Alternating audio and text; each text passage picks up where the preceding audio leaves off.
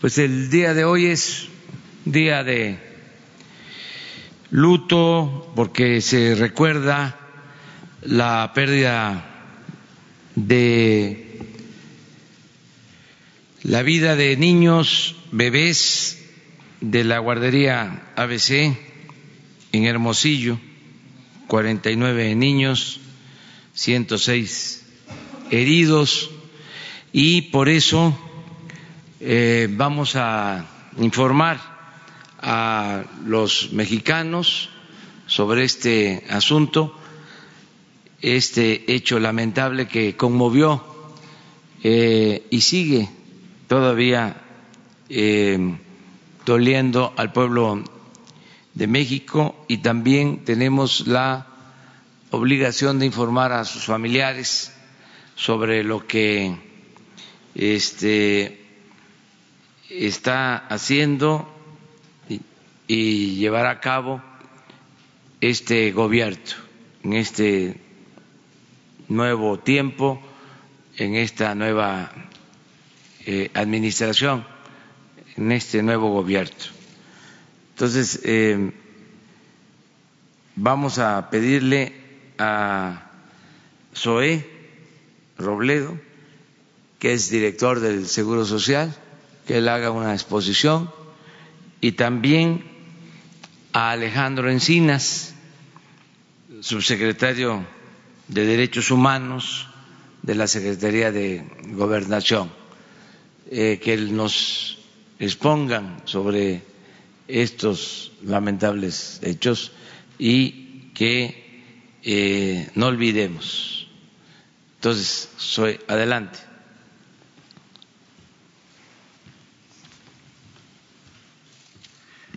Con su permiso, señor presidente, muy buenos días a, todas y a todos.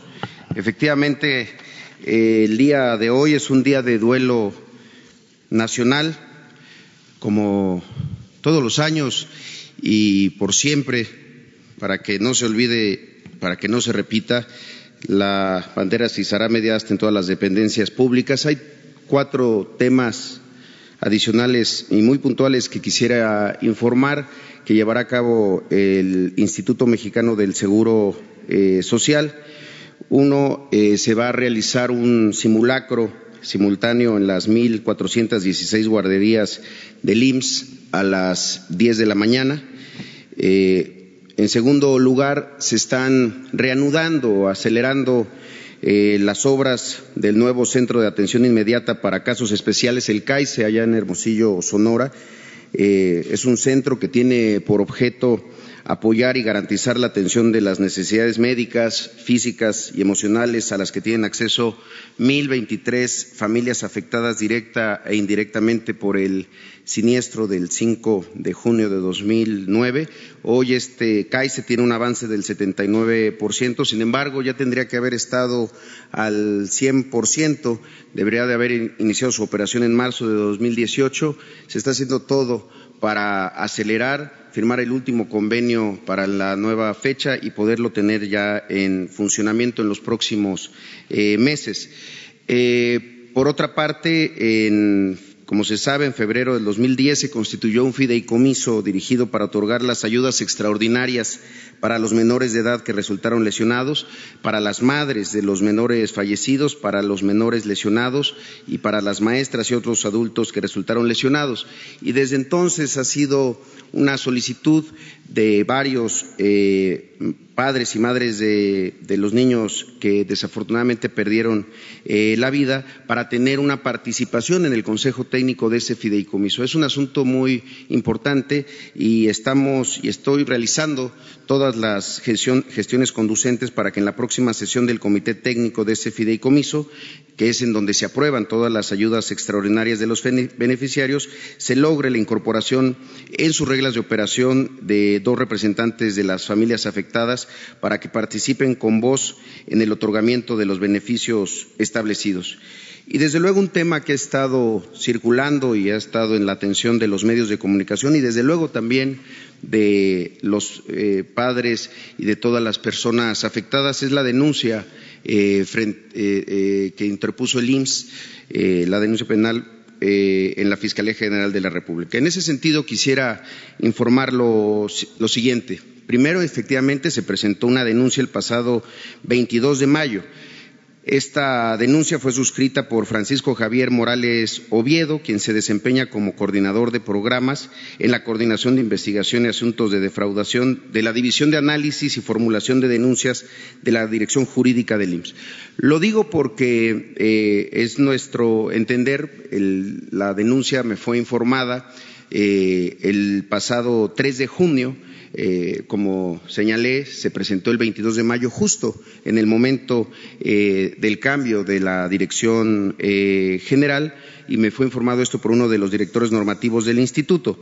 en ese sentido, se me ha sido de mi conocimiento que esto obedeció a una petición de las familias afectadas y, que se atendió por parte de la anterior dirección general y en ese sentido nosotros quisiéramos, en nuestro nuevo momento de la dirección, eh, comentar dos cosas. Primero, que desde luego que compartimos todo aquel esfuerzo que pueda tener para llegar a, la justicia que se demanda desde hace diez años, que todo aquel que tenga que ser investigado lo sea.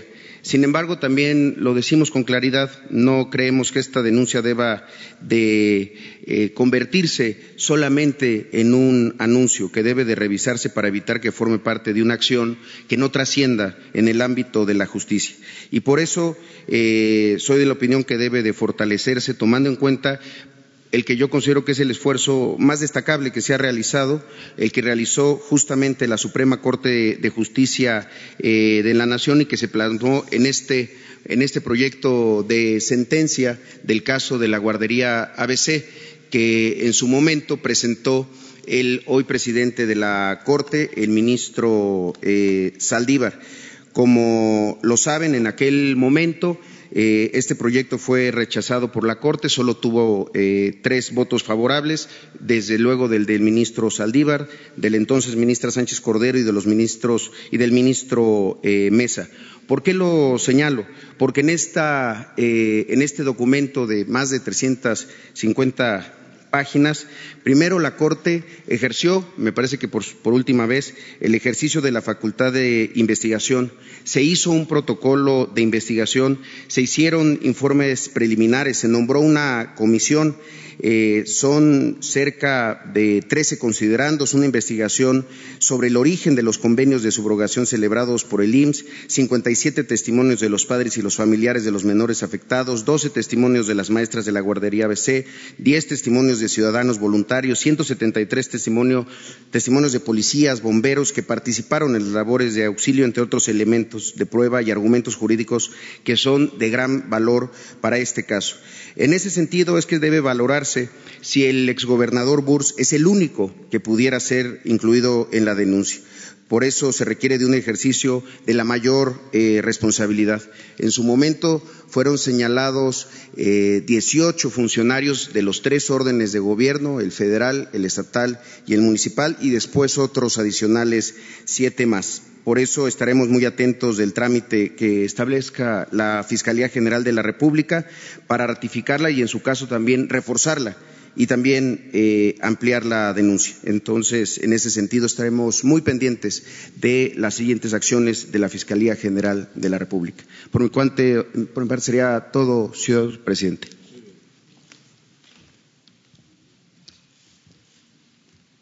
Con su permiso, señor presidente. Bueno, como es del dominio público, el señor presidente de la República nos ha instruido a la ciudad de gobernación, al Instituto Mexicano del Seguro Social, para atender a los padres, a, las madres, a los familiares de todas las víctimas de esta terrible tragedia en la guardería ABC y hemos establecido los contactos y compromisos iniciales para lograr una, solución definitiva a este asunto, atendiendo las preocupaciones, las demandas de los familiares, siempre poniendo por encima el derecho y el interés eh, fundamental, el legítimo de la infancia para resolver este problema.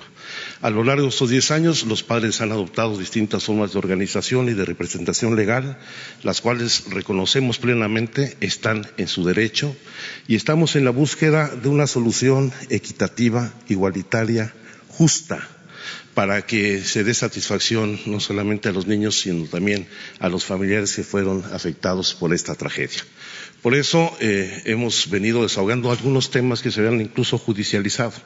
El caso de algunos amparos que se presentaron como recursos ante la falta de resolución de la Comisión Ejecutiva de Atención a Víctimas, las cuales estamos en proceso de cumplimiento.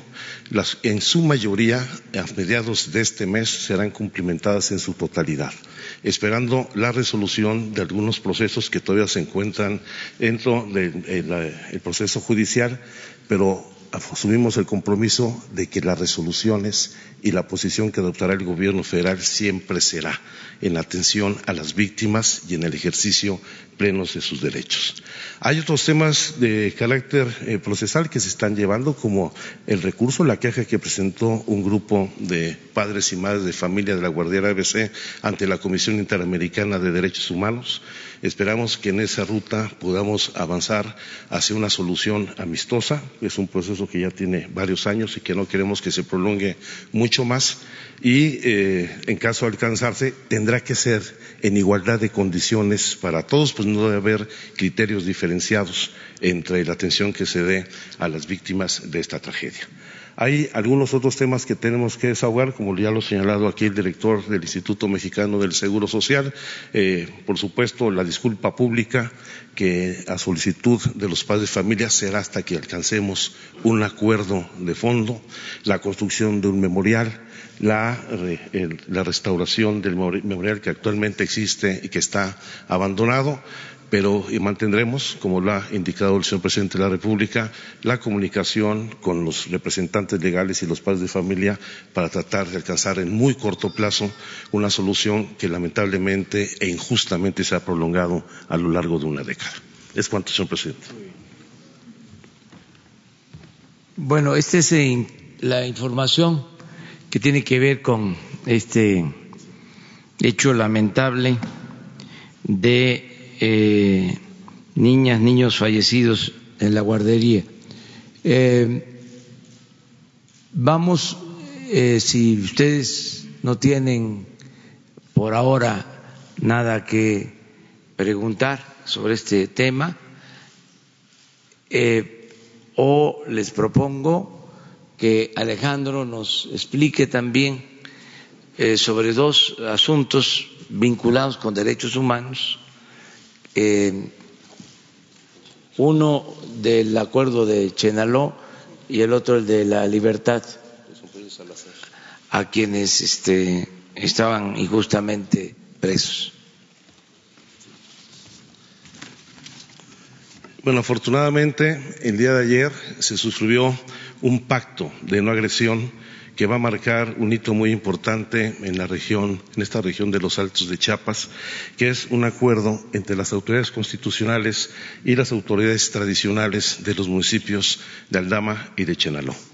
Este es un proceso un conflicto que se ha prolongado a lo largo de más de cuatro décadas, que en los últimos meses trajo consigo el homicidio de 34 personas, una tensión muy fuerte entre las comunidades, pero la voluntad política expresa de las comunidades para llegar a un acuerdo de paz y reconciliación ha sido determinante.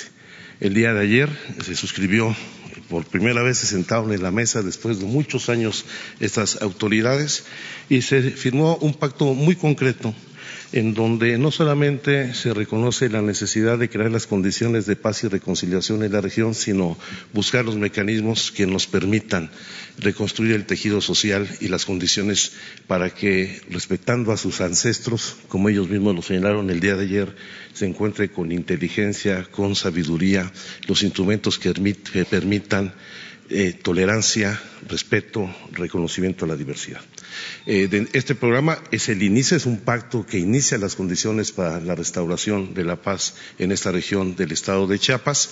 Vendrá acompañado de acciones muy puntuales que van, por ejemplo, el acuerdo que se adoptó el día de ayer para permitir la libertad de tránsito a través de dos rutas que ligan a ambas comunidades que estaban cerradas, eh, cada una por una comunidad respectivamente, hasta todos los apoyos en materia humanitaria de atención de los servicios de salud, de implementación de todos los programas sociales del gobierno federal, el apoyo de las brigadas juveniles con proyectos especiales de integración eh, de los jóvenes al desarrollo de la región, el establecimiento de un plantel de la Universidad Benito Juárez en esta región de Aldama y de Chenaló, que van a, construir, eh, a facilitar esas condiciones de paz.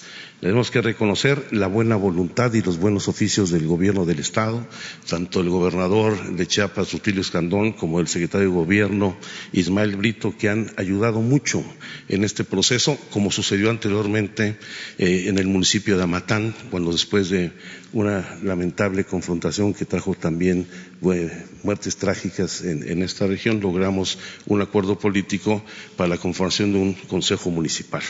Ha sido una instrucción, una encomienda particular del presidente de la República al generar las condiciones de paz y reconciliación en muchas regiones del país y esperemos que este pacto que hoy inicia este proceso de transición en esta región de Chiapas sea un ejemplo que podamos replicar en otras regiones donde prevalece confrontación entre comunidades y pueblos indígenas. Y el segundo tema que queremos referirnos el día de hoy, eh, que es muy importante, eh, continuando con estos actos de justicia como son la liberación de defensores del territorio y de los recursos naturales que lamentablemente se encuentran presos en muchas cárceles del país.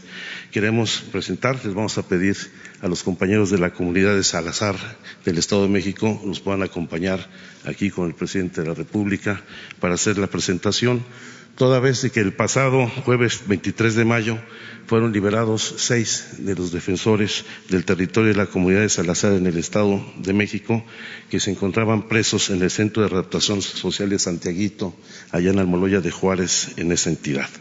Esa liberación fue el resultado de un proceso en donde la propia juez resolvió que la causa penal por la que se encontraban ellos detenidos no era consistente, no había elementos suficientes de prueba y obtuvieron su libertad incondicional sin ningún, cargo.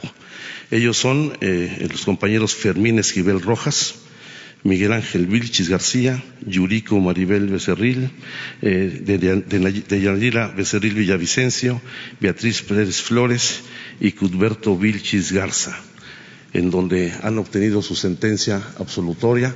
Vamos a continuar con estos procesos de, paz y de justicia para defender a los a quienes indebida injustamente han sido detenidos. Este caso tiene que ver con la defensa de 217 hectáreas de bosque y tierras comunales que pretendían favorecer a particulares, pero que muy dignamente ellos han defendido, incluso con el costo de la pérdida de su libertad, y hoy se les hace justicia. Creo que alguien quería hacer un comentario. Por favor.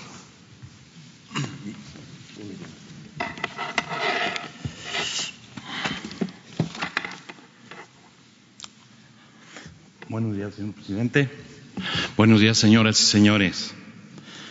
Al pueblo de México, a las defensoras y defensores de derechos humanos, a las comunidades que nos tendieron la mano, al gobierno federal, a los medios de comunicación. Agradecemos el espacio que se nos ha otorgado en esta conferencia a fin de hacer pública la lucha que ha llevado mi comunidad de Salazar para el reconocimiento de la propiedad de las tierras y la injusticia que padecimos como defensores de nuestro territorio, ya que fuimos criminalizados bajo la complicidad de altos intereses económicos y políticos. Agradecemos el tiempo y seguimiento que la Subsecretaría de Derechos Humanos a cargo del licenciado Encinas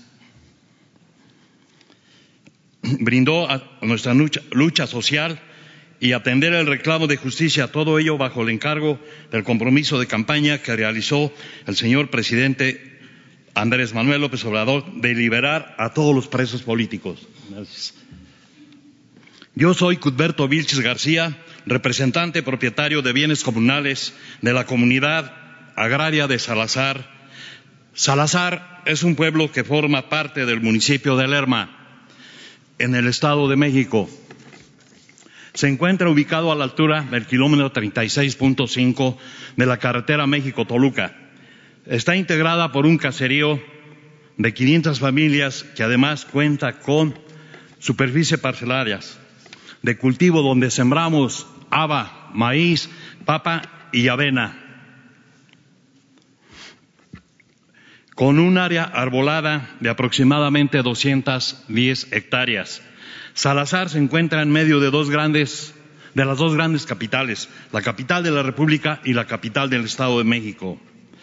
En los últimos años hemos enfrentado diversos procesos jurídicos para evitar el despojo de nuestro territorio que pretende llevar a cabo San Mateo Tarasquillo, comunidad con la que se tiene un conflicto de límites de territorio y quien promovió un juicio agrario de número 446 diagonal 2005, radicado en el Tribunal Unitario Agrario con residencia en Toluca, Estado de México, donde solicitaron que se les restituyera las tierras, tierras que ellos nunca han poseído y que nosotros tenemos en posesión ancestral desde tiempos inmemoriales, alegando que supuestamente se las invadimos en 1966, siendo que ahí hemos vivido mis abuelos, mi padre y ahora nosotros.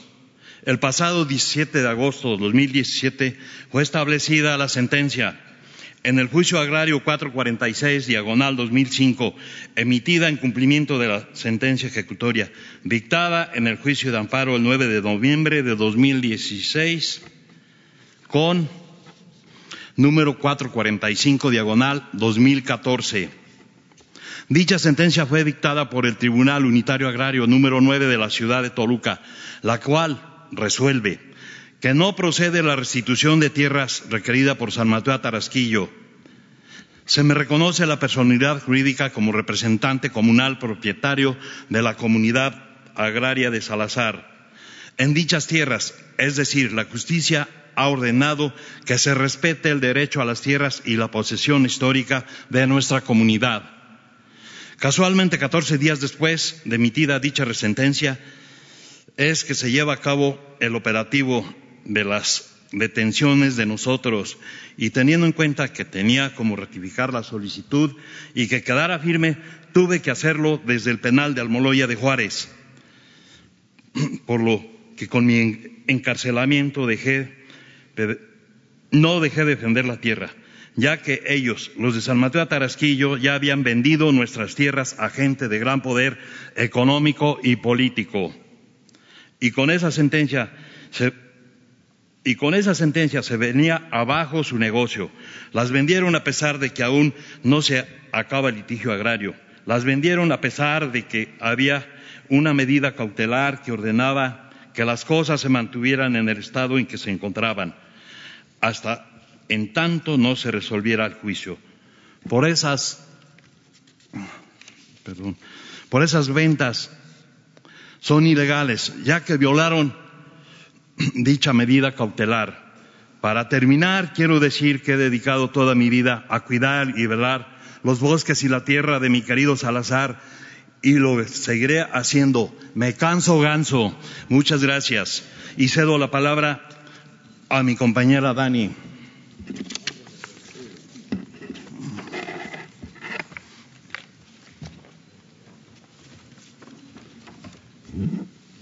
Buenos días. Mi nombre es Daneira Quiqueibe Ceril Villavicencio y hace aproximadamente un año diez meses la tranquilidad de nuestro, nuestra comunidad fue violada.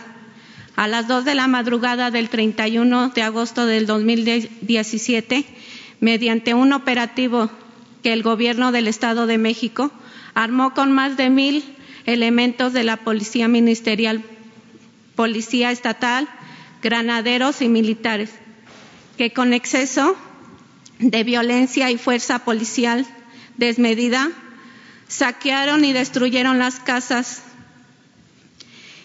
y las, que entraron, incluso algunas hicieron detonaciones con sus armas de fuego para amedrentar a nuestros familiares, encañonando y asustando a nuestros hijos menores de edad, que a la fecha tienen secuelas psicológicas. Aquello fue una pesadilla esa noche detuvieron con lujo de violencia, peor que a unos delincuentes. No nos presentaron órdenes de aprehensión. Al ingresar a nuestras casas incluso pensábamos que se trataba de un secuestro o desapariciones forzadas de mis compañeros Beatriz Pérez Flores, Yurico Maribel Becerril Villavicencio, quien no estuvo presente el día de los hechos imputados, Francisco Ceballos Vargas y Fermín Esquivel Rojas, Cudberto Vilchis García y Miguel Ángel Vilchis García, Miguel Ángel Vilchis Zarza y a su servidora. E iban por uno más, Librado Vilchis García, pero a él no lo lograron detener. Cabe señalar que a nos, nosotros nunca se nos aplicó el principio de una presunción de inocencia, violando nuestros derechos humanos. No supimos la razón de nuestra detención sino hasta la primera audiencia, en la que se nos vinculó injustamente a proceso con una medida cautelar excesiva de prisión preventiva, bajo el número de la carpeta 1146-2017. Ahí supimos de los delitos que se nos fabricaron robo con violencia, lesiones y privación ilegal de tres personas, derivados de un evento que había ocurrido un año atrás, el 30 de septiembre del 2016, cuando intentaron despojarnos de nuestras tierras con armas de fuego. El día de los hechos, el supuesto abogado Mario Alberto de León Venegas contrató a varias personas para tomar posesión de nuestro terreno. De Salazar él se presentó como apoderado del ejido de San Mateo Tarasquillo y apoderado de los supuestos compradores de la tierra de la comunidad de Salazar. De los hechos acontecidos este 30 de septiembre del 2016, se levantaron dos denuncias ante el Ministerio Público de, la, de Mario Alberto de León Venegas, que culminó con con nuestra detención y la de nuestros compañeros Miguel Ángel Vilchis García por despojo, daños de bienes y disparo de arma de fuego, de la cual del día de hoy no hay ningún seguimiento por parte de esa autoridad.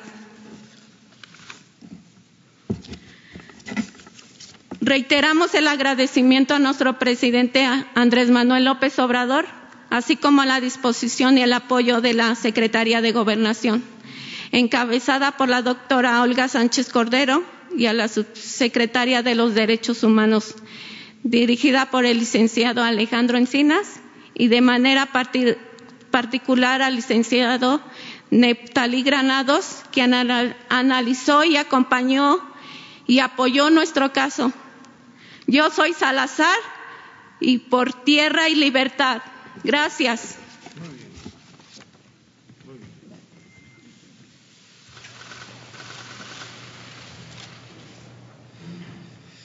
Bueno, pues esto es eh, lo que se deseaba informar el día de hoy. Eh, decirles que cada vez más se consolida la función de la Secretaría de Gobernación como la institución de defensa de los derechos humanos. Esto es histórico, una secretaría que espiaba, perseguía, eh, que ordenaba la represión a los ciudadanos, ahora está convertida en la principal institución del Estado mexicano para la defensa de los derechos humanos. Vamos a seguir cumpliendo con este propósito. Eh, estamos eh, ya eh, analizando la posibilidad de aplicar de conformidad con la ley procedimientos más eh, ágiles, expeditos, para liberar a quienes injustamente están en las cárceles del país. Muchos inocentes. Mucha gente que por distintas razones eh, está en prisión y debería de gozar de libertad. Los trámites que se tienen que hacer para liberar a quienes están en las cárceles son eh, muy eh, engorrosos, eh, complejos, porque tienen que ver con esa visión muy coercitiva en la aplicación de la justicia. Eh, por eso tenemos que buscar la manera de agilizar procedimientos en el marco de nuestras facultades, porque hay quienes eh, están en la cárcel y no tienen sentencia desde hace años. Hay quienes están en la cárcel y ya son ancianos. Hay quienes están en la cárcel y nunca tuvieron defensores o son eh, indígenas que eh, no hablan eh, el castellano, que hablan su lengua materna. Hay también quienes están en la cárcel por delitos menores, pero por su situación, su circunstancia de pobreza, no tienen para pagar eh, sus fianzas.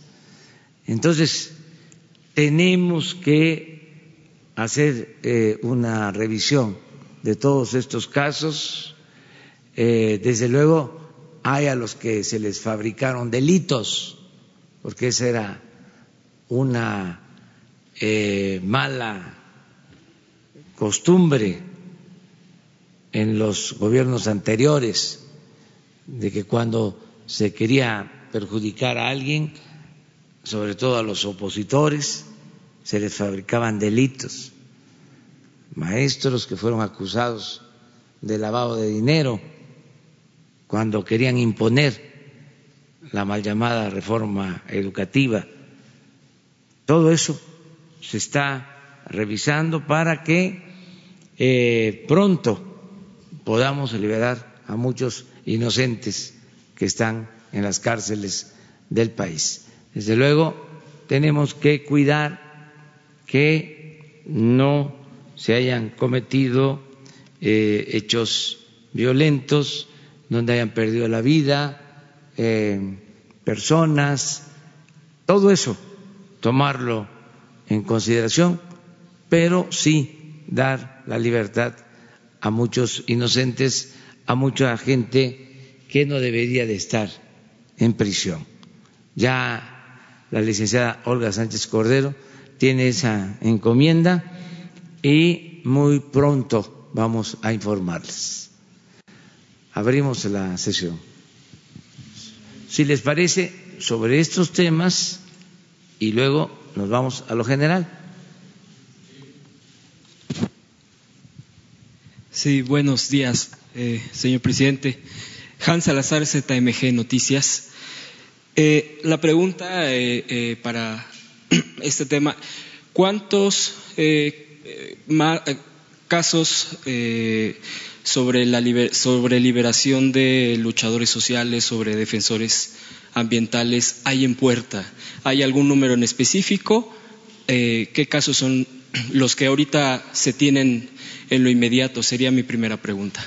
Sí, creo que Alejandro tiene información. Aprovechando el viaje y reconociendo el trabajo de Neftalí, que ha ayudado mucho. Bueno, hasta ahora tenemos ya este, logradas 31 libertades, creo que es muy importante, y estamos en, en el desahogo de todas las solicitudes de revisión de casos en donde se nos han presentado expedientes y fichas muy concretas. Claro, hay que analizarlo, como señala el señor presidente, de manera muy puntual, que también tenemos problemas de presos políticos y otros de políticos presos, que no es lo mismo. O gente que cometió delitos y se quiere presentar como este, gente que fue violada sus derechos humanos. Estamos analizando 538 casos en particular, que en la primera revisión consideramos que hay elementos de injusticia, de violaciones a su proceso, de detenciones indebidas, de declaraciones obtenidas incluso bajo tortura y, por supuesto, vamos a seguir en cada uno de estos casos haciendo la revisión exhaustiva en coordinación en lo que se refiere a delitos que se les imputaron del fuero común con las autoridades locales, las fiscalías y aquí sí hacemos un llamado a los gobernadores de los estados, a los fiscales en las sentencias federativas para que coadyuven en el desahogo de la revisión de sus expedientes, como lo estamos haciendo también en el caso de la Fiscalía General de la República, en donde tenemos en puerta la, revisión de algunos expedientes para que a través de la figura de desestimiento puedan obtener su libertad gente que está injustamente detenida. Eh, segunda pregunta, eh, con el tema de la guardería ABC, el caso de hace 10 años. Hay una querella que ya se ha mencionado y se ha confirmado por parte del director del IMSS en contra del exgobernador eh, de Sonora. Hay más eh, en puerta, más querellas en puerta eh, por este caso, concretamente contra autoridades que, fueron en su momento y pues pueden ser responsables sobre el tema de la guardería ABC. ¿Qué otras acciones concretas y si va a haber reunión, si ha habido reuniones con los padres y familiares de este lamentable hecho de la guardería ABC?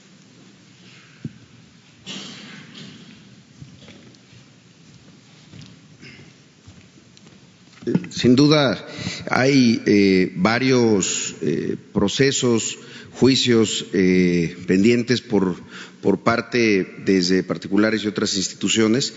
sin embargo, en este caso particular a la que mencionaba es la que fue presentada específicamente por el, por el instituto. Incluso en febrero eh, hubo una misiva por parte del entonces director general al ministro Saldívar, presidente de la Suprema Corte de Justicia de la Nación, justamente eh, para pedir eh, que se agilizaran este tipo de juicios, aunque no detallaba el número ni la, este, digamos, el estatus de, avance de este proceso. Aprovecho para comentar justo sobre el tema de las, de las reuniones. justamente comentábamos con la secretaria Sánchez Cordero y con el subsecretario Encinas que a estas reuniones que ya se han llevado a cabo por parte de la Subsecretaría de Derechos Humanos de Gobernación, eh, nuestra intención es eh, sumarnos en esta nueva etapa para poder continuar eh, dialogando con todos los padres de familia. Hay un tema que es muy importante, que es el restablecimiento de los servicios subrogados de los servicios médicos subrogados eh, para los familiares. En ese sentido, eh, el compromiso es seguir revisando a plenitud y caso por caso y de manera exhaustiva. No puede haber aquí pretextos, no puede haber aquí eh, regateos de ninguna naturaleza, porque lo último que se pretende en esta Dirección General del IMSS es agraviar a quienes ya fueron víctimas y que tienen un dolor muy grande y lo peor que podría ocurrir es seguir eh, teniendo una actitud que pudiera considerarse de, agravio. Entonces, eh, en ese sentido, las reuniones las vamos a continuar en ese mismo proceso que ya se ve iniciado eh, en conjunto con la Secretaría de Gobernación. yo soy de la opinión que lo ideal es poderlo hacer allá en Hermosillo, Sonora. Gracias. Yo quiero aquí dejar claro algo. Miren, eh, yo eh, conocí de cerca este lamentable hecho porque llevo muchos años recorriendo el país y hace diez años, eh, una semana antes, diez días antes de esta tragedia, estuve en Hermosillo y luego, desde luego, regresé eh, a Hermosillo varias veces, a Sonora y a todo el país. en ese entonces, cuando sucede esta tragedia lamentable, habían elecciones para gobernador y eh, se aprovecharon de esta lamentable desgracia para eh, obtener votos, así como se los estoy planteando. Lo denuncié en su momento, lo he hecho público.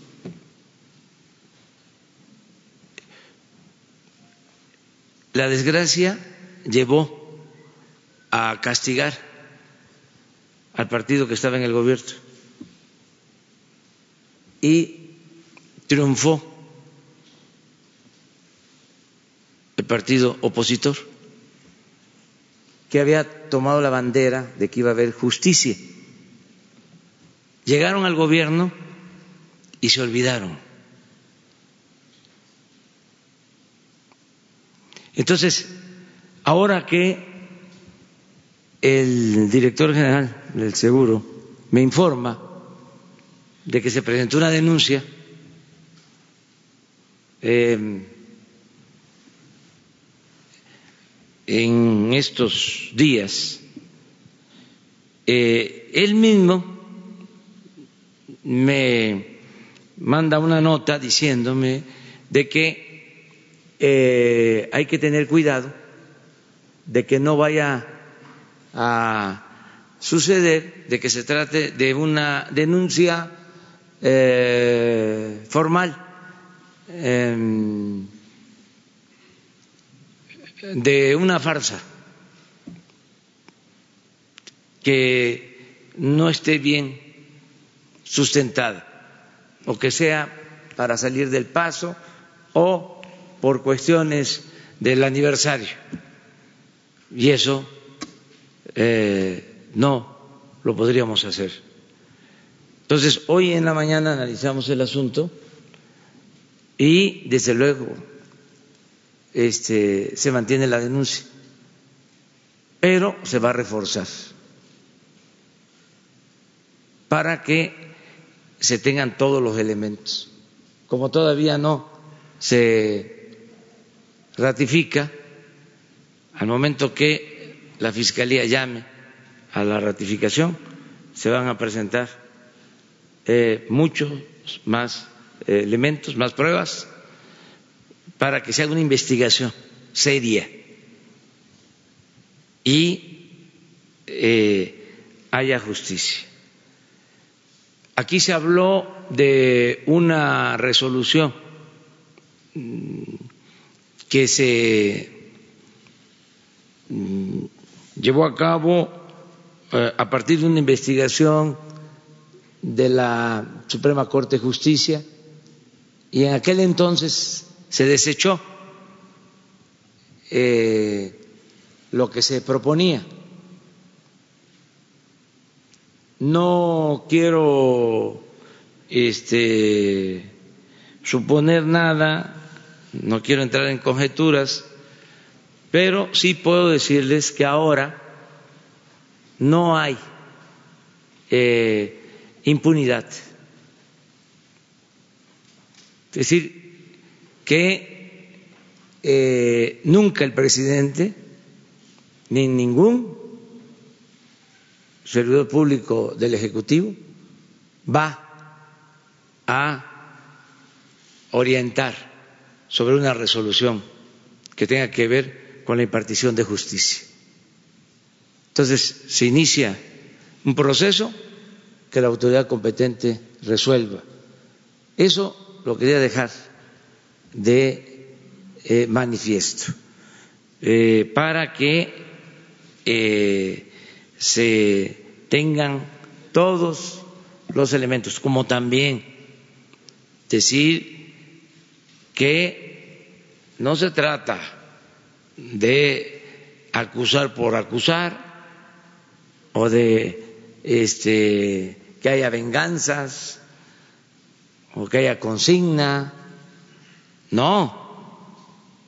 Eh, ser justos también significa el que se aplique eh, la ley, eh, que no se retuerza la aplicación de la ley. No porque se presente una denuncia del Ejecutivo ya quiere decir que este, se va a sentenciar a los presuntos responsables. Eso corresponde a los jueces, corresponde a, eh, en este caso, a la Fiscalía General y al Poder Judicial. Y nosotros ser respetuosos, pero sí este, no ocultar ninguna información, este, presentar todas las pruebas y que la autoridad competente resuelva y el compromiso de no eh, tener injerencia, de no dar línea en favor ni en contra, sino que se actúe con justicia. Eso es lo que Gracias, presidente. Eh, aprovechando que está aquí la secretaria y en estos temas de cambios, yo quisiera eh, preguntarle qué tan difícil ha sido llevar a cabo este cambio en la dependencia, que como bien el presidente ha señalado, pues antes se regañaba, ¿no? De cambiar esta lógica de dar una nueva imagen a la, a la, a la secretaría y al presidente eh, preguntarle, eh, el secretario Durazo, eh, cual ha dicho que ya en los próximos días van a empezar a mandar los elementos a diferentes estados como Guanajuato, eh, Michoacán, Jalisco, preguntarle cuál es su expectativa respecto a la capacidad táctica y los resultados de la primera generación de los elementos, hablando de este tema de seguridad, de que se quiere evitar más de este tipo de presos políticos. Yo creo que las dos. Bueno, lo primero, ¿Qué tan difícil ha sido? Nada difícil, porque todos los que integramos la Secretaría de Gobernación estamos convencidos de la protección de los derechos humanos. Y además el presidente nos ha dado una instrucción muy clara y muy precisa, porque él mismo es el primero que está convencido en la protección y la garantía de todos los derechos humanos. Así que ha transitado muy suave, porque pues eh, tanto eh, yo en lo personal, como por supuesto el equipo de colaboradores que me acompaña, principalmente el subsecretario de Derechos Humanos, está comprometido con los derechos humanos de toda la población y en todos los casos hemos tratado de ir hasta las últimas consecuencias para hacer justicia, que dicho sea de paso, pienso que el clamor más importante de la población, de toda la población en nuestro país, es precisamente un clamor de justicia y entonces en esto nos estamos abocando. La segunda pregunta. Ah, bueno, comentaba si el presidente este, nos podía dar su opinión, su expectativa sobre la capacidad táctica y los resultados que pueda generar la primera generación de estos elementos de la Guardia Nacional, que ya el secretario Durazo señaló van a ser desplegados en, en Jalisco, Michoacán y Guanajuato. Yo creo que los resultados van a ser de verdad muy satisfactorios para la población. Sobre todo, yo le comentaba a algún periodista el día de ayer, que me hizo una entrevista para un diario francés, yo le decía que es una institución que ha sido legitimada por todo el Congreso Federal, por las, las 32 entidades federativas, que su legitimación es totalmente, es muy amplia y que todo lo que se está haciendo para la integración de la Guardia Nacional y la capacitación que está haciéndose en todos estos cursos que se les está dando, yo creo que va a llevar a muy buenos resultados. Yo estoy muy esperanzada, eh, no solamente como funcionaria y como secretaria de Gobernación, sino estoy muy esperanzada como cualquier ciudadano de que esto vaya a avanzar muy rápidamente en la solución que tenemos para eh, bajar la violencia y atender el crimen. Muchas gracias. Presidente, eh, nada más para precisar, eh, en el caso de, este, de, la lucha contra la delincuencia, sobre todo con la bandera de huachicoleo, ¿Qué opinión le merece estos eh, datos que se dieron, principalmente que Guanajuato es uno de los estados que eh, ha enfrentado esta problemática, la baja de homicidios, el tema de que se ha reforzado las fuerzas federales? ¿Qué opinión le merece esto, esta disminución en ese, estado que principalmente pues, usted le ha puesto eh, principal ojo en este combate? Sí, se ha logrado avanzar en algunos estados, en otros no esa es una asignatura pendiente, es un compromiso que tenemos con los ciudadanos, el que se avance eh, para que haya paz y tranquilidad en el país, pero todavía este, no eh, estamos satisfechos. Estamos trabajando todos los días. Eh, eh, se está avanzando en la integración de la Guardia Nacional. Tenemos mucha eh, confianza en que al integrarse la Guardia eh, y tener elementos en todas las coordinaciones territoriales del país, vamos a disminuir la incidencia delictiva. porque no había nada, siempre lo digo, estaba desprotegida la gente, en estado de indefensión. Y ahora eh, se va a tener esta Guardia Nacional, eh, pero es un proceso, se están en efecto capacitando, formando los elementos. El día 30 de este mes se inicia formalmente y se va a ir consolidando, fortaleciendo, porque se está reclutando a más personal y al mismo tiempo se le está capacitando en derechos humanos, en el uso adecuado de la fuerza para que no eh, se cometan arbitrariedades. Es un proceso, pero ya vamos a contar con esta Guardia Nacional.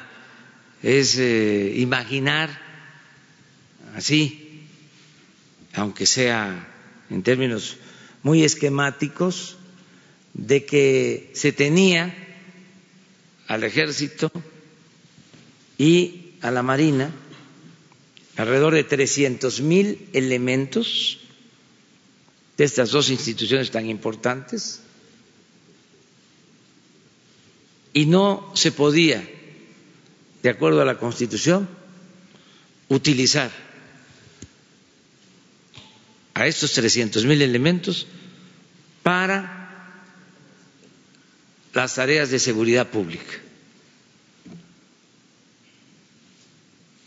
Entonces, ahora, no así, por eso hablo en términos muy generales pero ahora, de acuerdo a la Constitución, se podrían utilizar todos estos elementos con su profesionalismo, con sus instalaciones, con eh, la disciplina y también con su lealtad al pueblo y a la patria. No teníamos eso. Entonces ahora vamos a tener una Guardia Nacional.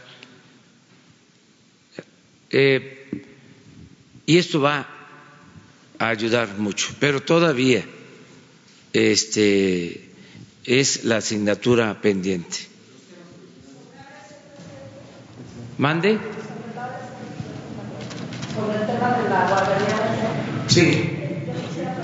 Ahora mismo están los padres afuera, preguntarles si no se les convocó para este tema y estar solicitando una audiencia con usted, preguntarle si, si será posible que usted nos, nos reciba o, qué pasaría en este. Ya se estableció comunicación con ellos. Alejandro tiene la respuesta.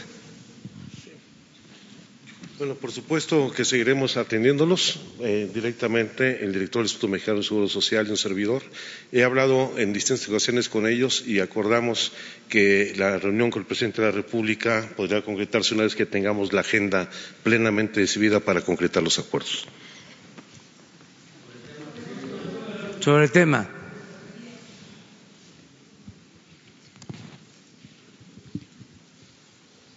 Gracias, presidente. Daniel Blancas, de Crónica.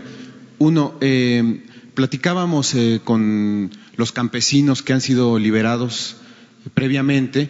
Eh, pues desde luego que es encomiable que se haya hecho esfuerzos por liberarlos. estaban encarcelados de manera injusta. Pero más allá de eso, presidente, ellos tienen perfectamente identificados quiénes peleaban por sus tierras. sabemos que es una zona generosa en recursos, en, belleza, en paisajes. Eh, ellos mencionaron tres nombres, Azcárraga, Slim, Fidel Herrera. ¿Qué va a hacer el gobierno federal para no solo que, no solo se quede la situación en, eh, eh, digamos, este, que, ellos abandonaran la cárcel, sino en castigar a los responsables de perseguir sus tierras? Eso es un tema. el otro tema eh, continuando con lo que dijo Sara, ¿qué pasa o qué, eh, pasa en el gobierno? ¿Hubo falta de comunicación, falta de tacto para que se dejara hoy, que es un día especial, afuera a los padres. Es decir, esta paradoja de que mientras aquí se está hablando de apoyar y respaldar a los padres, ellos están afuera gritando justicia y exigiendo justicia. Esa sería la segunda pregunta. Y la tercera para Zoé eh, que nos diga quién eh, es el, que dio la orden de hacer esta denuncia. Usted refería ya el partido que se vio beneficiado por cuestiones políticas en votos. Eh, ¿Fue el, Germán Martínez quien dio la orden de presentar esta denuncia?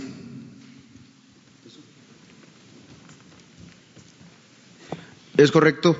Eh, tuve comunicación ayer, he tenido mucha comunicación, incluso por el tema de la entrega-recepción. Cuando tocamos este tema, eh, un día después de que yo tuve conocimiento de la, de la denuncia, me manifestó que, que, así era, que él tenía ese compromiso de hacerlo de esa manera y así lo, así lo realizó. En el caso específico del, tema de Salazar, estos personajes no están involucrados. Fueron muy claros ellos al identificar la empresa y las personas, los gestores, que hicieron el intento de despojo de estas tierras. Y por supuesto el proceso jurídico se seguirá.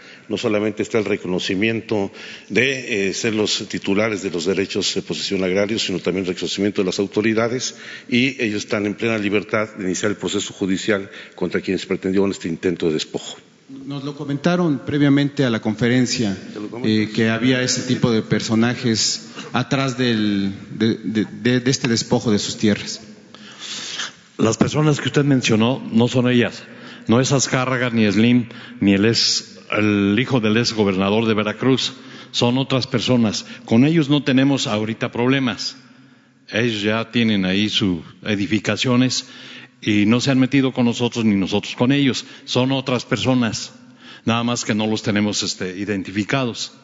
Son otros de gran dinero que tienen ellos. Pero con ellos no hemos tenido problemas ahorita con los tres que usted preguntó.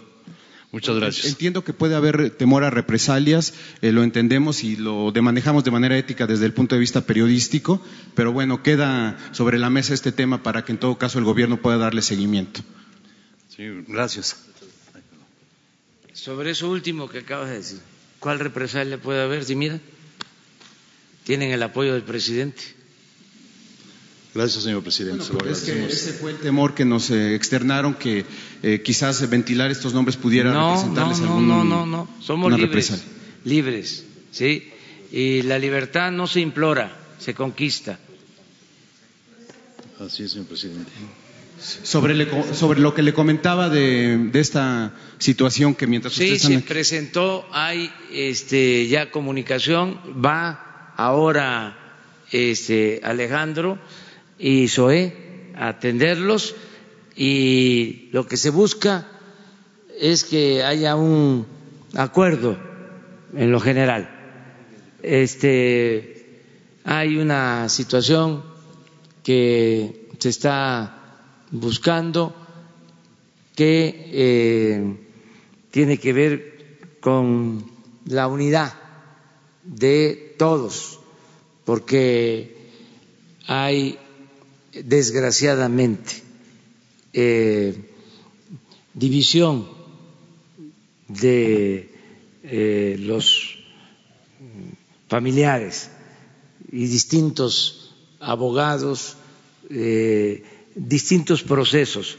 Entonces lo que queremos es la unidad de todos eh, y por eso esta labor inclusive eh, se decidió y se acordó esperar lo de las eh, disculpas del Estado ante estos hechos, porque lo que se quiere es armonizar, básicamente. Creo que ese fue el criterio ¿no? que se utilizó. Por, por, eso no se les invitó sí, ahora. Sí, porque son varios grupos, varios grupos. Eh, explícalo, sí, no, no tenemos nada que ocultar. Hay que, no, hemos convocado y nos hemos reunido con todos. Y por supuesto tienen que tener un trato igualitario, equitativo todos y una solución en las mismas condiciones. No puede haber eh, una atención de primera o de segunda para estas personas, estén agrupadas en un colectivo, tengan asesor jurídico o estén ellos solos eh, trabajando como familias. Por eso la solución tiene que ser integral, igual y en las mismas condiciones, justa para todos. Ese es un asunto que ellos tienen que definir. Ellos son los que están. Es, respetamos nosotros sus formas de organización y de representación plenamente. Pero los padres, en el reporte hablamos con dos de ellos, ellos no piden eh, disculpa pública, sino avances legislativos. No sé si, no es sé este, si esta se hará después de presentar. Por supuesto, en avances legislativos se está avanzando, ya lo dijo en su primera intervención el director del Seguro Social respecto a llevar a la legislación local eh, la disposición que se publicó ya en el Estado de Sonora y en otras cuatro entidades para garantizar temas de emergencia, pero también todo lo eh, vinculado con la forma en que deben estar operando las estancias infantiles. Entonces no hay fecha para la disculpa pública todavía. Ellos han solicitado que la disculpa sea hasta que tengamos ya una solución completa. Vamos a ver a otros culpables señalados, además de al exgobernador, es decir, vamos a ver Gracias. Rocío Jardines de W Radio. Vamos a ver otros culpables también señalados, levantando denuncias serias también.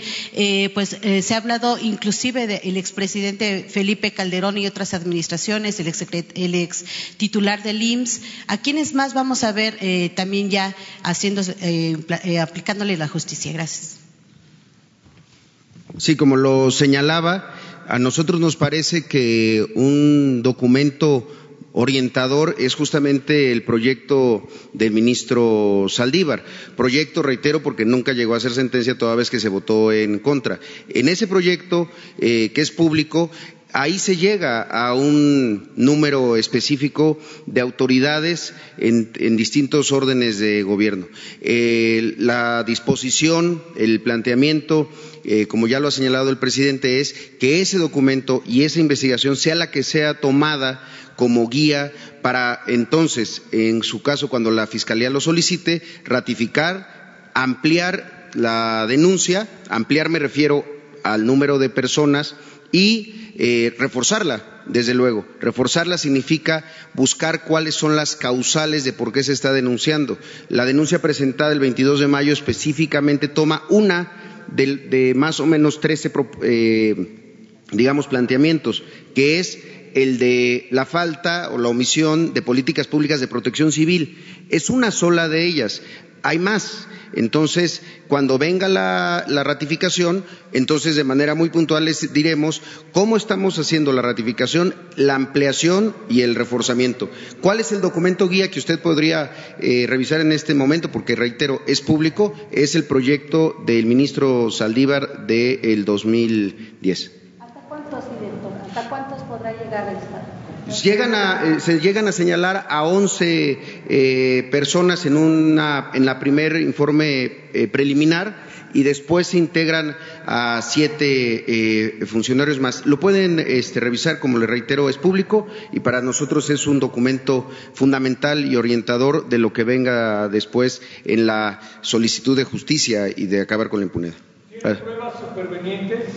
Es decir, habría pruebas que no se hubieran considerado antes, no, pruebas nuevas que pudieran darle un viraje al juicio y que de alguna manera cambiar. Y si me permite también preguntarle a la hoy secretaria de Gobernación, secretaria, en aquel momento 2010 se dijo que el presidente Calderón metió la mano en la Corte para frenar este proyecto. Eh, incluso ahorita el señor presidente acaba de un poco aludir al momento en que señala que, que no va a meter la mano en, en otros poderes eh, que sí pudo haber un freno por parte de Calderón. ¿Nos puede decir, digo, ya nueve años, la verdad de, de ese hecho, de por qué la corte, en la Corte se frenó ese proyecto de sentencia? Sobre las, So- sobre las, las pruebas. Reitero, la investigación, porque en ese momento la Corte tenía esa facultad. Es importante decirlo y que la gente lo sepa. Ya no la tienen, ya no pueden hacer investigaciones de esta naturaleza, en particular en temas de violaciones graves a los derechos humanos. Por eso es que insisto que ese es el un documento orientador, guía. Y ahí están eh, las pruebas, las investigaciones. No hay eh, pruebas nuevas en nuestro conocimiento. El que vamos a revisar y usar como guía es el proyecto del ministro Saldívar. Gracias. Secretaria, si nos podría. Gracias. Yo no sé si a otros o a otras de mis compañeras eh, los eh, presionaron. Yo nunca, jamás recibí una presión y la hubiera yo rechazado. Yo creo que porque me conocían muy bien. Muchas gracias. Sí, sí, sí. Si ahorita me permite una pregunta sobre el caso de Trump. Ya terminando. Pues nada más terminando. Gracias. Desde hace unos meses los padres han pedido una audiencia, incluso tienen documentos, de que les hicieron llegar los documentos pues, a, a- a la Oficina de Atención Ciudadana, pero no, no tuvieron respuesta a los padres. ¿Usted se compromete a, a recibirlos a todos, sean unidos, sean Sí, en grupos? Sí, a todos, me comprometo. Y la otra es eh, el ex procurador Eduardo Medina Mora, en ese momento, ahora ministro de la Suprema Corte, fue uno de los que echaron el caso pues abajo del tapete para que no se investigara. También podría hacerse algo para que él eh, pues enfrente un juicio por haber dado más impunidad a este caso. Gracias. Lo importante es que se inicie una etapa nueva en todo sentido. Es muy importante este, el que eh, se esté haciendo el compromiso de reabrir el caso en una circunstancia distinta, donde ya no eh, prevalece la impunidad, donde de verdad se quiere que haya justicia. Es muy interesante ese hecho. Podrán algunos tener dudas o no coincidir, pero de manera auténtica estamos inaugurando una etapa nueva y vamos al fondo, todavía más. ¿Por qué se originaron estas desgracias? ¿Qué es lo que prevalecía como política? La privatización, la entrega de las guarderías a particulares, no solo la entrega de las grandes empresas, de los bancos, sino hasta de las guarderías.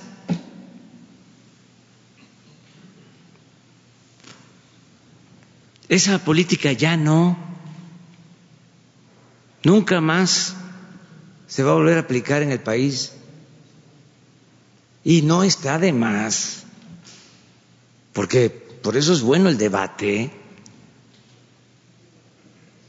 No está de más que se recuerde una decisión de los últimos tiempos, lo de las llamadas estancias infantiles.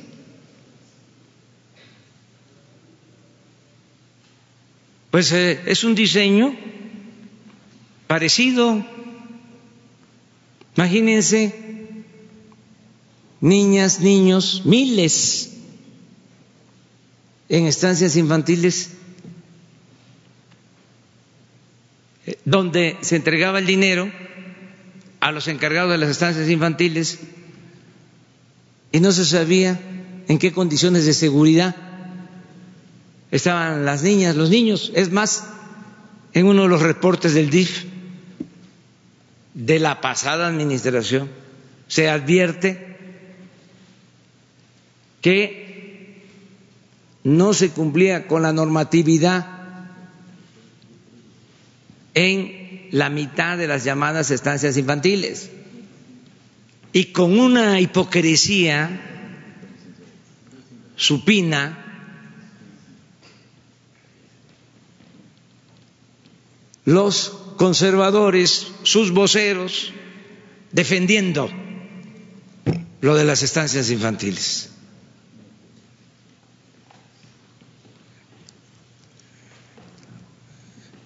Nosotros no podíamos continuar con eso. Entonces, que no nos confundan, no somos iguales. Entonces, sí se está inaugurando una etapa nueva. Claro que nosotros no estamos a favor de el autoritarismo o de juicios sumarios o de linchamientos públicos políticos nosotros queremos vivir en un auténtico Estado de Derecho. ¿Quiénes van a decidir sobre esto? Pues los jueces. Nosotros presentamos todas las pruebas sin ocultar nada, sin tapar absolutamente nada. Y la Fiscalía, como organismo autónomo, que no era eso lo que querían los conservadores, que hubiese autonomía en la Fiscalía General. ¿Saben cuántas veces he hablado con el fiscal? Llevamos ya seis meses desde que fue nombrado. Nunca he hablado con él en lo personal. Cuando había sucedido algo así, que no era el procurador un empleado del presidente? ¿O vamos a seguir este, dorándonos la píldora, este, simulando? Ya basta de eso. Esto es en serio. Es Estado de Derecho no estado de chueco, no hay simulación. Entonces, eso es lo que puedo comentar sobre este asunto, dar todo el contexto, porque también suele pasar que, a ver, este, eh, denuncia a un funcionario y por ahí se desata toda la polémica. Y bueno, ¿y por qué no vemos el contexto? ¿Y por qué no vemos todos los elementos? El porqué de la subrogación de las guarderías del seguro. Eh, el por qué eh, la utilización de hechos tan tristes con propósitos electorales, el papel de los medios de información para manipular y echarle la culpa a uno o a otro, cuando al final de cuentas eran lo mismo. Era ver quién tenía más peso para pagar en medios y manipular. ¿Quién tenía eh, más elementos para influir en lo mediático. Eh, la impartición de la justicia, cómo este, no se podía tocar a los intocables, cómo eh, no en todos los casos, pero sí había línea había consigna para dispensar castigos, para exonerar.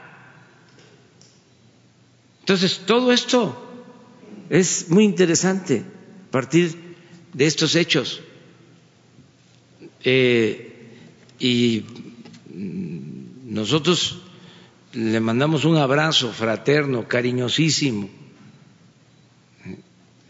sincero a los padres, a las madres de las niñas, de los niños que perdieron la vida, también a los familiares de los que tienen eh, niños con lesiones, eh, a todas, a todos, de manera sincera, y el compromiso de que nunca más sucedan estas cosas y que cuando se presenten no haya impunidad, se castigue a los responsables. Tengo de, Hermosillo, de hecho, eh, Gracias. Eh, Duarte de, eh, Pasión por los Negocios, eh, Política y Rock and Roll Radio, Proyecto Puente. Vengo de Hermosillo. Eh, presidente, usted ha estado continuamente dándole seguimiento al tema de la guardería ABC. Está, es muy sensible al respecto. usted sabe que esta es una jornada en Hermosillo pues, de lucha y de protesta. Este, salen miles de personas a las calles de la ciudad a solidarizarse y a exigir, primero que nada, justicia, que es un expediente que nosotros los hermosillenses y los sonorenses en especial sentimos que persiste eh, y que, bueno, no nada más se trata de castigar a funcionarios corruptos eh, o a funcionarios que hicieron uso del amiguismo. También hubo dueños en el sector privado que eh, usufructuaban este, la propiedad de la guardería y que, bueno, pues fueron al final de cuentas quienes fueron omisos en muchas de las situaciones que se requerían. y bueno, hoy la jornada de protesta que nos espera en Hermosillo tiene dos consignas. A una ya le respondió, que es la de ABC nunca más no queremos que esta situación se repita nunca jamás en Hermosillo, en Sonora, pero tampoco en todo México. Eh, en Hermosillo fueron sacrificados 24 niños, 25 niñas, este, pues en, esto que pudiéramos eh, interpretar como una especie de monumento a la corrupción y el influyentismo. La otra demanda, señor presidente, es justicia plena. Eh, a mí me gustaría escuchar un posicionamiento de parte de usted. sabemos que su palabra vale mucho al respecto de estas dos situaciones que se están pidiendo. Y si me permite, después quisiera preguntarle sobre otro tema, si acaso es que queda tiempo, porque esto se está prolongando. Gracias, presidente. Sí, decir que va a haber este, em, procuración de justicia, y usé la palabra procuración de justicia, porque a nosotros nos toca una parte. Yo, eh, como titular del Ejecutivo, voy a cumplir para que se presenten todos los elementos, todas las pruebas y voy a cumplir para pedirle, solicitarle de manera respetuosa, tanto al fiscal como a los integrantes del Poder Judicial, de que se actúe con apego a la legalidad y que haya justicia. Ese es mi compromiso. Sí. Bueno, a ver, pero ¿ya terminamos con esto? No, todavía. Adelante. Usted atinadamente determina como la principal premisa de fuerza eh, para el desarrollo del país a grandes, a grandes rasgos eh, acertadamente la, la, corrupción y la impunidad. Sin embargo, yo considero que sería importante reflexionar en incorporar la colusión, porque un tema transversal en todas estas violaciones y, y también con una eh, injerencia en lo económico y en particular en materia de crecimiento económico. En todo el, el aspecto multifactorial toca el tema de colusión. Usted ha intentado y lo intenta con el apoyo de la población llevar a cabo una, cuarta transformación. Yo siento que hay un ausente, un tema transversal que, tiene incidencia en lo político, en lo social y en lo económico y por lo tanto en lo más principal en el bienestar. Estado de Derecho, certidumbre jurídica y todo lo que usted quiera. Se llama colusión. Cuando dos poderosos se ponen de acuerdo en contra de un tercero. Tengo muchas cuestiones. Soy el doctor Carlos Cabez, represento Daily News de Laredo, Texas y de Nuevo Laredo. Sin embargo, tengo muchos temas en, en, ese ámbito, pero le agradezco la oportunidad y muchas gracias. Sí, tomo en cuenta su propuesta y este, coincido. Eh, es algo equivalente a la asociación delictuosa, el que se pongan de acuerdo para cometer ilícitos tanto privados como funcionarios públicos. Sí, de acuerdo. ABC. Presidente, gracias. Raimundo Pérez Arellano de Televisa. Eh, el 24 de mayo los padres efectivamente mandaron una serie de, de comunicados eh, a las dependencias, al Ejecutivo, al, al Judicial diciendo que el día de hoy eh, estaban buscando una reunión. En el caso de, la Corte, el día de mañana los van a recibir. La pregunta muy puntual para usted, ¿por qué no los ha recibido? Ya nos explicó que hay, eh, sabemos que se han reunido con, con, el subsecretario, sabemos que están divididos, sabemos que hay abogados. La misma situación y el mismo grupo hizo la petición a la Corte, mañana los reciben. ¿Por qué usted no los ha recibido? Porque queremos que se pongan de acuerdo, que se está buscando que haya este pues eh, el punto de vista de todos, que este podamos verlos juntos, este y que yo estoy eh, disponible. Me recomendaron de que yo esperara porque hay eh, estas diferencias. Entonces estamos haciendo un esfuerzo para unificarlos y estoy abierto al diálogo.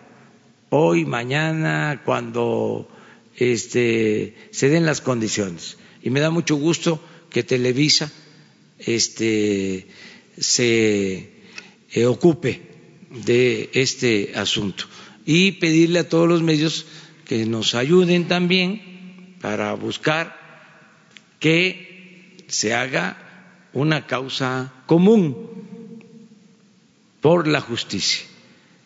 Este, de todas maneras, eh, Alejandro y Zoé hoy mismo van a este a buscar a todos los padres que estén, incluso pedir anuencias eh, a los que no están, para que si este, eh, lo creen este, eh, conveniente y no tienen ellos eh, nada que objetar, eh, yo los recibo hoy mismo, si se hace el trabajo por la mañana. Lo que sí no quiero es recibir una parte y que este, luego me reclamen que por qué no a otros. Este, y además, eh, no quiero ser factor de discordia, al contrario, lo que quiero es que sea este, eh, algo eh, en favor de la unidad de todos, más con estas causas. hay otros eh, asuntos, por ejemplo, esto que se acaba de dar a conocer de la libertad de estos luchadores sociales. Eh, hay muchas experiencias en donde la gente eh, toma la iniciativa y se unifica y se avanza. Este acuerdo de Chenaló, por ejemplo, es histórico. Aquí en la mañana, eh, un compañero que ahora no está presente, pero que había estado insistiendo, si se acuerdan, ¿no? De la confrontación de manera terca, este, bueno, perseverante, que luego nos llaman este, tercos a los perseverantes y este, son cosas distintas, este, o es más elegante ¿no? este, hablar de perseverancia. Pero eh, todo esto ayuda mucho, ayuda mucho a la reconciliación.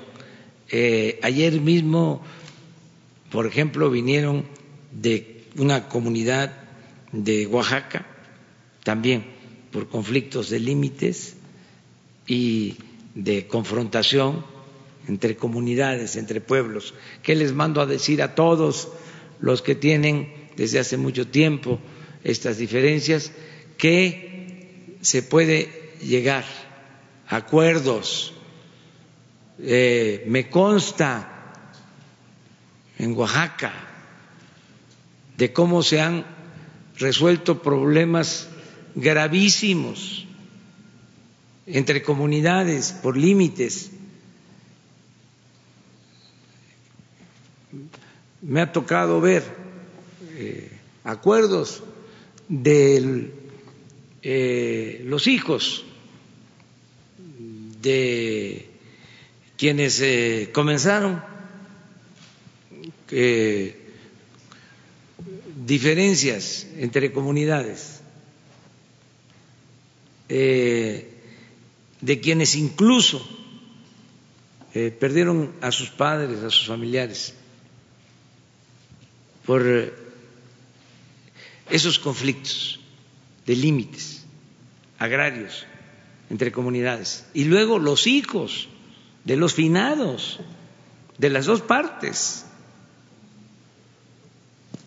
se concilian. Yo por eso creo en el perdón. que lo he visto, que no es lo mismo conciliarnos cuando nada más nos insultamos a conciliarnos, cuando son conflictos de, de décadas y hay de por medio la pérdida de familiares y los hijos eh, con una bondad extraordinaria, cercana a la santidad, aceptan firmar un acuerdo para vivir en paz con eh, los vecinos de otras comunidades y se terminan los conflictos. Esto que les estoy diciendo es real, lo puedo documentar. Esto se da en nuestro pueblo. Es un pueblo con una inmensa bondad, el pueblo de México. Entonces, ¿qué digo? Nada de confrontación.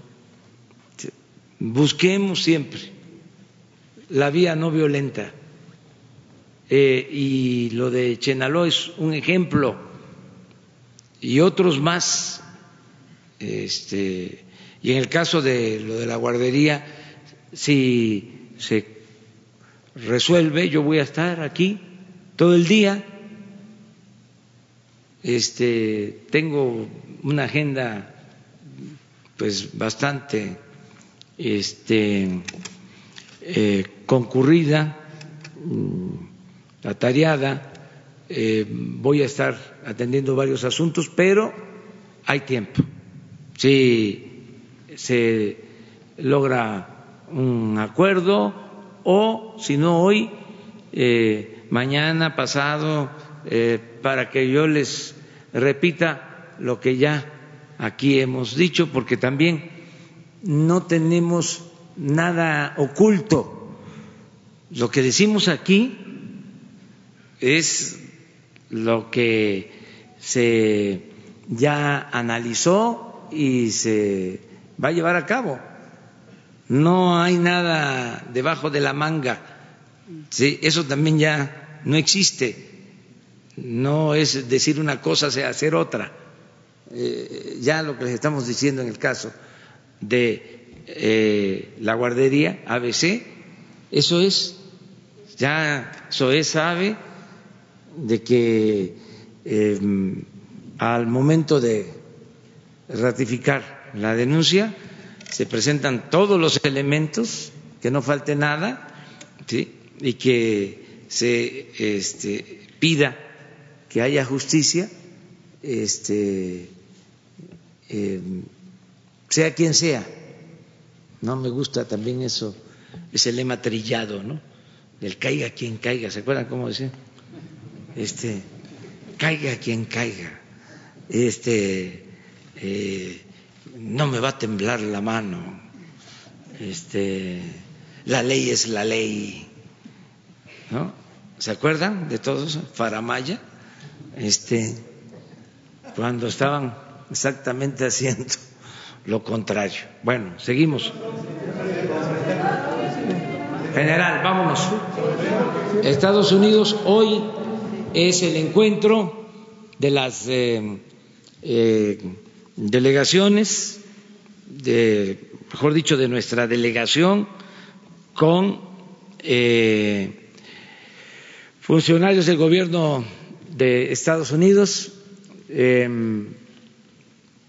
va a encabezar por parte de Estados Unidos el vicepresidente y Marcelo Ebrard es nuestro representante. Estamos optimistas, eh, pensamos que se va a llegar a un acuerdo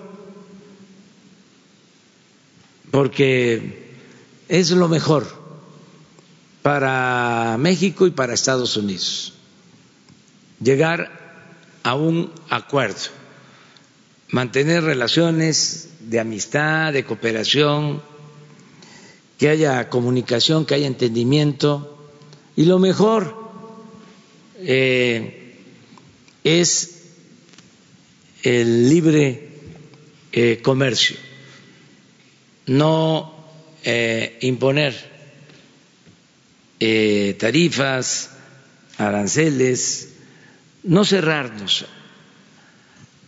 Ayer hablaba yo de que desde el inicio de la vida, desde la existencia de los primeros grupos, eh, siempre se ha optado por tres cosas, que los grupos se enfrenten,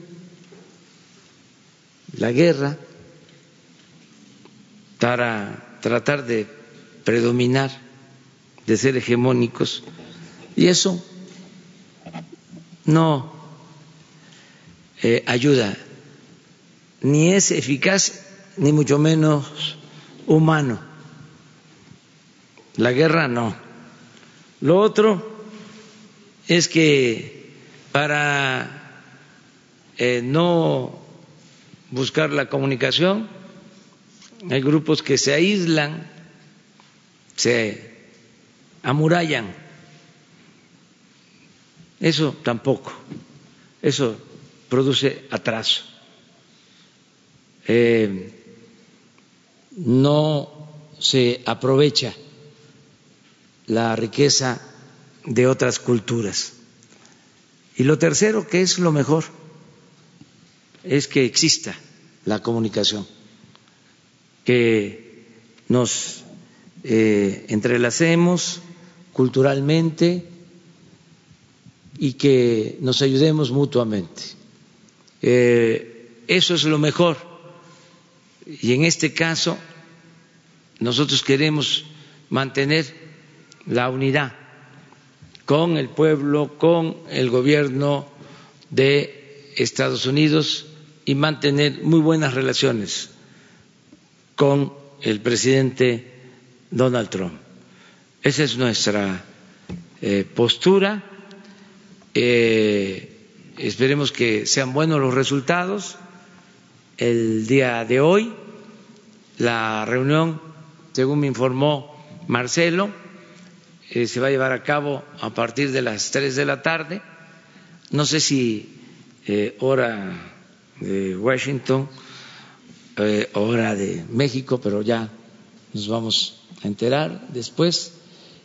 Y em, terminando la reunión, em, Marcelo va a informar desde Washington. Eh, al término de esta reunión, él va este, a informar al pueblo de México desde Washington.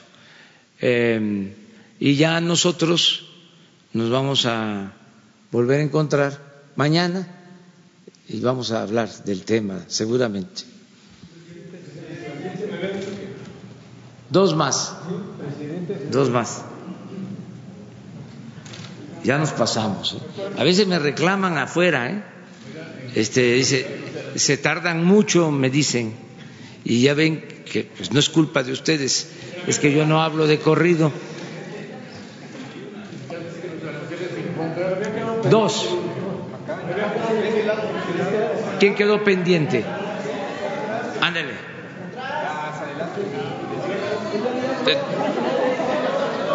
Gracias. Presidente, sí. ayer leí en un editorial en de Estados Unidos, en un medio de allá, que ese 5% de, de arancel que va eh, a imponer Trump es irreductible eh, para él en una negociación porque su estrategia es que ese 5% sirva para pagar el muro que quiere construir y fíjese la secuencia de los hechos. El día 10 eh, inicia el cobro de este arancel y el día 16 eh, él hace pública su intención de reelegirse. eso es, por un lado, señor presidente. Este hecho comercial del 5% de arancel nos deja, deja México, evidencia que México tiene una extrema dependencia comercial de Estados Unidos, como usted ha planteado también en el tema energético, que eh, importamos 600 mil barriles diarios de gasolinas y de esos 600 mil, creo que 95% vienen de Texas. Nos cierran la llave y no sé qué puede pasar en el país. En la parte comercial eh, estamos también más o menos así. Tenemos demasiados huevos, si me permite la expresión, en la canasta de Estados Unidos. Presidente, no es momento ya de, eh, con mayor eh, fuerza, buscar mirar otros horizontes. Por ejemplo, abrirnos más a intercambio comercial con China, Arabia, Rusia y que haya mayor inversión de ellos para que no dependamos tanto de los Estados Unidos? Esa sería la pregunta, señor presidente. Mire, es un tema que se está este, debatiendo mucho ya en México. Eh, yo he estado escuchando este, lo de eh, la posibilidad de diversificar nuestras eh, relaciones comerciales lo más que se pueda. Es un tema que eh, se está planteando. Eh, tenemos que analizarlo, verlo, pero en todo caso, en todo caso, aunque se promueva mayor comercio, mayor intercambio en lo comercial, en eh, acuerdos de inversiones eh, con otros países, eh, no abandonar la relación con Estados Unidos, siempre cultivar la relación con el gobierno de Estados Unidos. Esto es, si se optara por intensificar o hacer más eh, importante eh, considerar como una prioridad la diversificación en nuestras relaciones con otros países eh, de Europa, desde luego de América, de Asia, eh, no eh, dejar de insistir en la importancia estratégica que tiene la vecindad con los Estados Unidos, la buena vecindad que debemos de tener con el gobierno de Estados Unidos. O sea, no eh, optar por una postura eh, radical o eh, maniquea de uno u otro, sino ejercer nuestros derechos soberanos a tener relaciones comerciales, financieras con todos los países del mundo, relaciones de amistad con todos los países del mundo y al mismo tiempo y al mismo tiempo cuidar la relación eh, con Estados Unidos. Eh, por que somos vecinos, 3.180 kilómetros de frontera, 24 millones de mexicanos en Estados Unidos eh, y razones también de integración económica.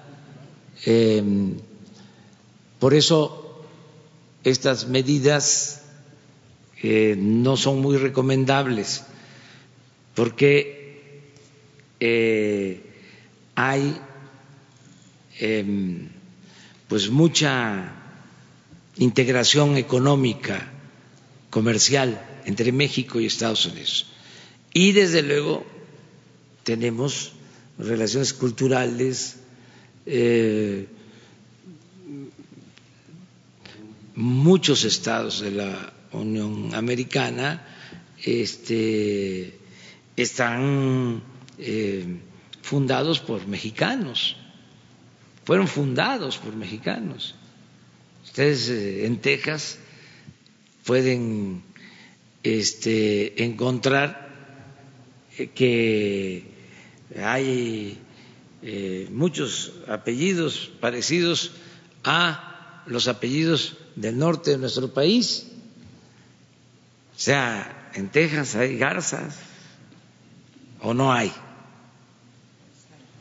González, este, em, hay eh, Rodríguez, eh, muchos apellidos que son iguales a los apellidos que hay en Tamaulipas, que hay en Coahuila, que hay en Nuevo León. Ya, eh, porque esa es una historia. Yo escribí un libro que es de los que más me ha dejado satisfechos sobre la vida de Catarino Garza, em, que nació en Matamoros, en Tamaulipas, y vivió eh, su vida, eh, digo, estuvo eh, la mayor parte de su vida en Texas y desde allá organizó un movimiento para enfrentar a Porfirio Díaz. Dieciocho años antes del llamamiento de Francisco I. Madero, Catarino Garza, eh, en Texas su eh, suegro era estadounidense. Eh, ¿Saben cómo se apellidaba su suegro? González. el Garza y su suegro González. Y su suegro que era ranchero, tejano, este, que se sentía muy mexicano, a pesar de ser estadounidense, porque allá conmemoran la batalla del 5 de mayo, el triunfo de las fuerzas mexicanas en Puebla, en toda esa región.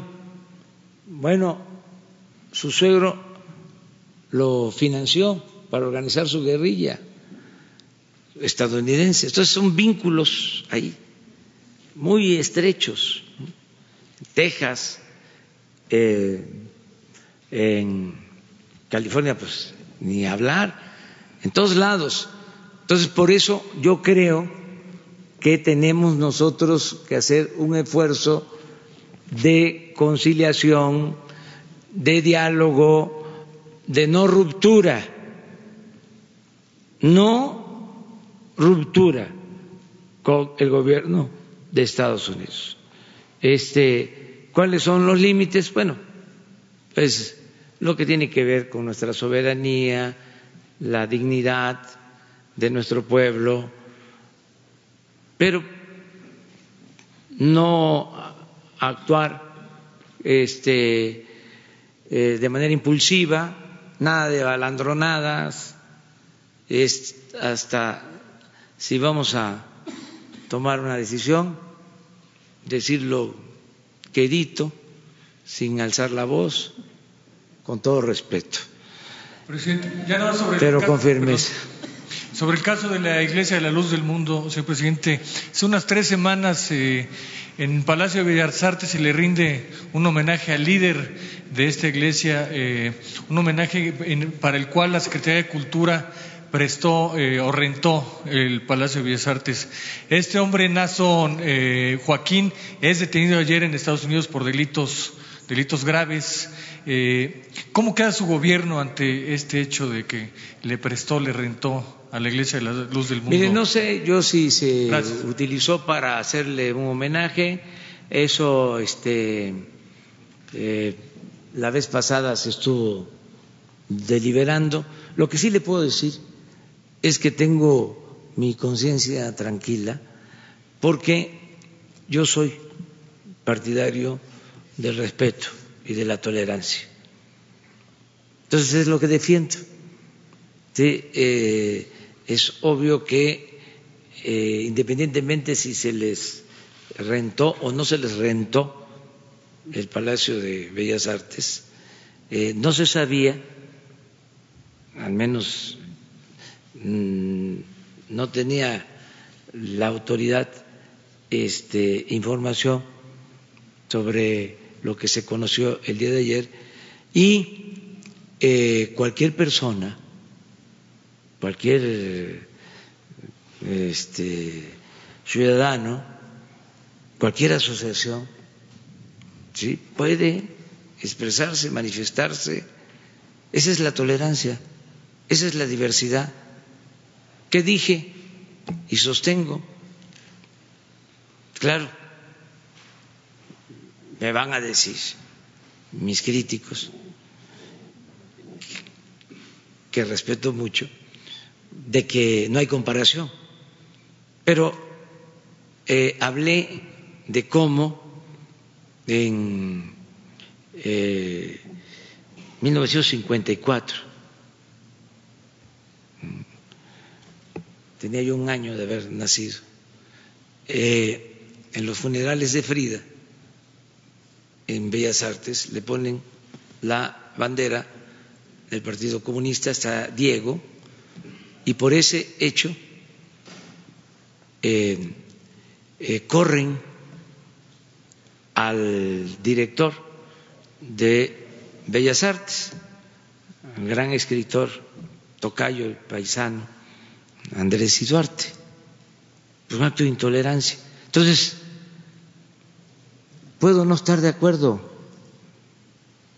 con eh, una persona, con un grupo, con una creencia, pero debemos de respetar.